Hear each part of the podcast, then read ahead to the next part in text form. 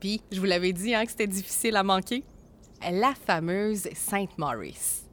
Si vous ne le saviez pas, Trois-Rivières, c'était la capitale du papier journal. Puis s'il y a bien une usine qui a contribué à cette réputation-là, ben c'est celle-là, la Sainte-Maurice. Avant tout ça, on retourne au début du 20e siècle. 1909, le gouvernement provincial adopte une loi qui stipule, deux points, ouvrez les guillemets, que tout le bois de de notre domaine national ne pourra sortir de notre territoire avant d'avoir été manufacturé. Ça, en bon québécois, c'est pas mal ça qui a parti le bal de l'implantation des moulins à papier à grandeur du Québec.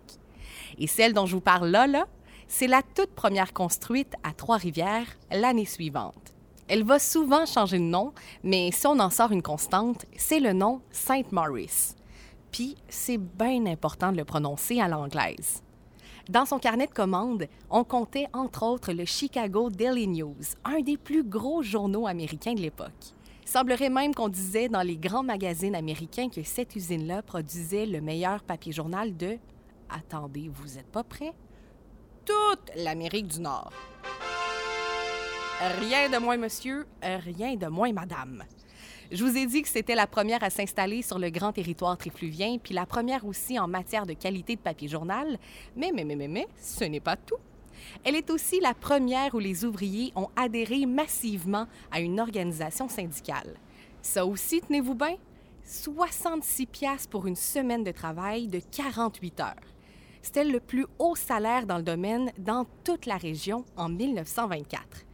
Ça donne 1,37,5 de l'heure. Ça, bien sûr, ça devait être le salaire d'un homme qui travaillait sur une machine, hein? Je vous vantais les mérites de la vie sociale de la Wayagamack tantôt. On peut en dire tout autant de la Sainte-Maurice.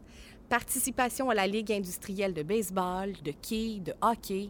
L'usine a même des représentants pendant les tournois de boxe.